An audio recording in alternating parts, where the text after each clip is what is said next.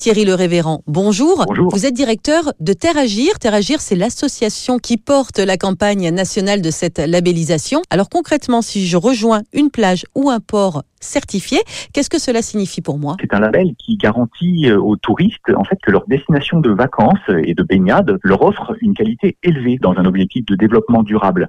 En gros, la moitié des critères concernent la qualité de la plage, de l'eau, ses équipements et sa sécurité, mais l'autre moitié concerne les efforts de la commune pour faire en sorte que la qualité de cette plage s'inscrive dans un projet plus global. Alors pour les mettre en œuvre, tous ces critères, euh, certaines communes font preuve d'originalité. Plusieurs villes, hein, il y en a plein qui sont en train de, de développer ça en ce moment, c'est de renoncer au nettoyage des plages par des machines dont on réalise que les impacts détruisent la biodiversité. La ville de Bréal, par exemple, dans la Manche, le fait avec euh, un âne qui s'appelle Oscar.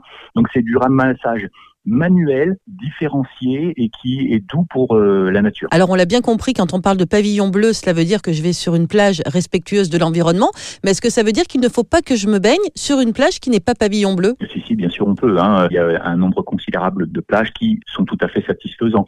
Qu'on fait avec le pavillon bleu, c'est vraiment donner le signal de la qualité de l'excellence, mais ça ne signifie pas que la qualité est mauvaise ailleurs, puisque le pavillon bleu, c'est beaucoup plus que la qualité de l'eau de baignade. Et pour aller même au-delà, on parle de la responsabilité des collectivités territoriales, mais il y a également la responsabilité euh, des citoyens, de vous, de moi, qui allons euh, partir sur la plage cet été. Le message principal euh, en ce moment, c'est que on n'a pas le droit, en fait, aujourd'hui, au XXIe siècle, de dire je ne savais pas ou aucun masque, euh, aucun mégot. Un seul mégot dans un litre d'eau tue les poissons.